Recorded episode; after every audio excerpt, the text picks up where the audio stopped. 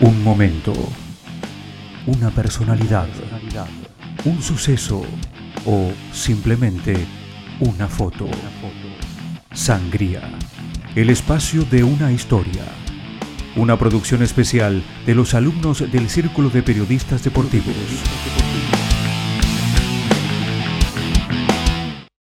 Está más que claro que el fútbol en Argentina se vive como tal. Está más que claro que acá en Argentina sentimos, respiramos, vivimos, amamos el fútbol. Amamos a nuestro equipo, amamos verlo salir en la cancha.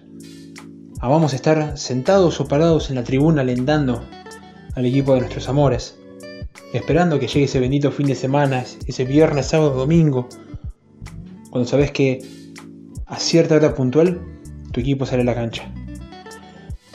Pero por durante siete meses no pudimos ver a nuestro equipo salir a la cancha. No pudimos disfrutar de ver al equipo que tanto ansiamos cuando llegara, cuando llegara el fin de semana, no poder verlo, no poder sentirlo. Eso es lo que nos quitó la pandemia del COVID-19. Durante siete meses de corrido, con la cuarentena estricta que hubo en el país, nos quitaron el fútbol. Eso que tanto amamos, que tanto ansiamos. Cuando vemos el fixture y sabemos que tal día nuestro equipo va a jugar a tal hora y contra otro equipo. Muy duro para todos. Pero cuando volvimos, ¡ah! ¡Qué felices que fuimos, ¿no? Qué felices que fuimos. La espera de siete meses para poder observar algo que, que nos da alegría, nos da tristezas a veces, que nos enoja, que nos ponemos felices, que nos emocionamos. Eso es el fútbol. Y hoy en primera persona lo vamos a tener a Lucas Collete, que nos va a contar cómo fue el inicio de la pandemia, la cancelación de los entrenamientos, cómo fue entrenar a través de una pantallita y mismo también cómo se vivió en otros países, como, por ejemplo España, la pandemia de COVID-19 con el tema del fútbol. Bueno, hablamos con Lucas Collete, que actualmente está jugando en, España, en el Lorca, en la segunda división. Nos contó un poco cómo fue el inicio de la pandemia en Argentina, porque cuando comenzó todo él, se encontraba jugando en Defensa y Justicia y nos contó cómo se organizó Defensa con, el tema de la pandemia y con el tema de la virtualidad, a ver cómo empezaban a entrenar. Eh, bueno, eh, cuando yo, cuando arrancó la pandemia ahí en Argentina, yo estaba en, yo todavía estaba en Defensa y Justicia, y bueno, se cortaron los entrenamientos eh, a mediados de 10 de marzo, 13 de marzo, por ahí, y nada, era todo, era todo muy nuevo para todos, no se sabía hasta cuándo, era principio por 15 días o por 10 días, y nada, empezamos a, entrenar online. Entrenar online, hacíamos entrenamientos, también lo bueno del, del, cuerpo técnico de defensa y justicia que no solo entrenábamos vía Zoom, eh, sino que también hacíamos tareas en grupo, por ejemplo, analizábamos algún, a un rival táctica y técnicamente, eh, hacían grupos y, hacíamos como una mini competición a ver quién analizaba mejor o quién veía tales cosas eh, y así. Bueno, Lucas, contanos también cómo son los protocolos allá en España. Acá en Argentina, bueno, todos conocemos cómo son, cómo funcionan, pero allá en España sabemos muy poco.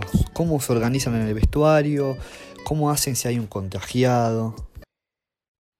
Si hay un contagiado, bueno, eh, nos hacemos los estudios, digamos, eh, y bueno, ahí después eh, informan a cada uno de los al, que da positivo. Nosotros en nuestro caso tuvimos dos a principio de temporada y nada, lo aislaron muy rápidamente. También acá nos, cambiamos por vestuarios.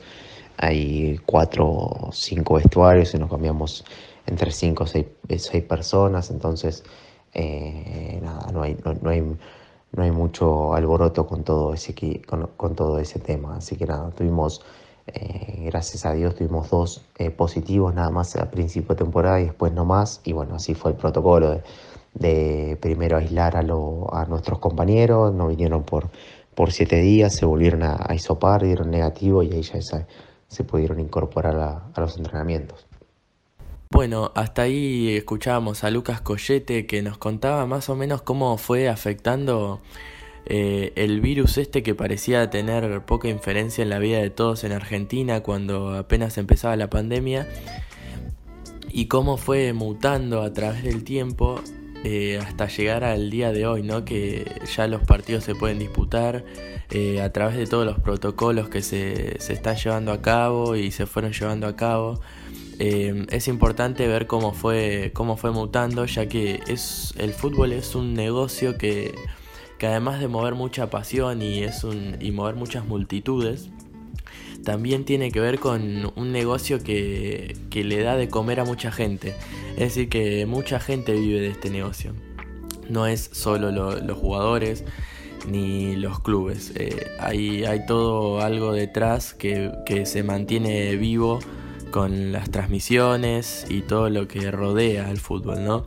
Entonces es importante ver cómo este virus, que parecía que solo iba a afectar a algunas personas, o quizás no tanto a otras, eh, fue afectando a todos hasta dejar eh, prácticamente paralizado todo, a, a, pesar de que ahora ya, ya, se puede, ya se pueden disputar los partidos, pero es importante ver cómo cambió todo y cómo está cambiando el deporte en este sentido. Así que eso es todo, muchas gracias.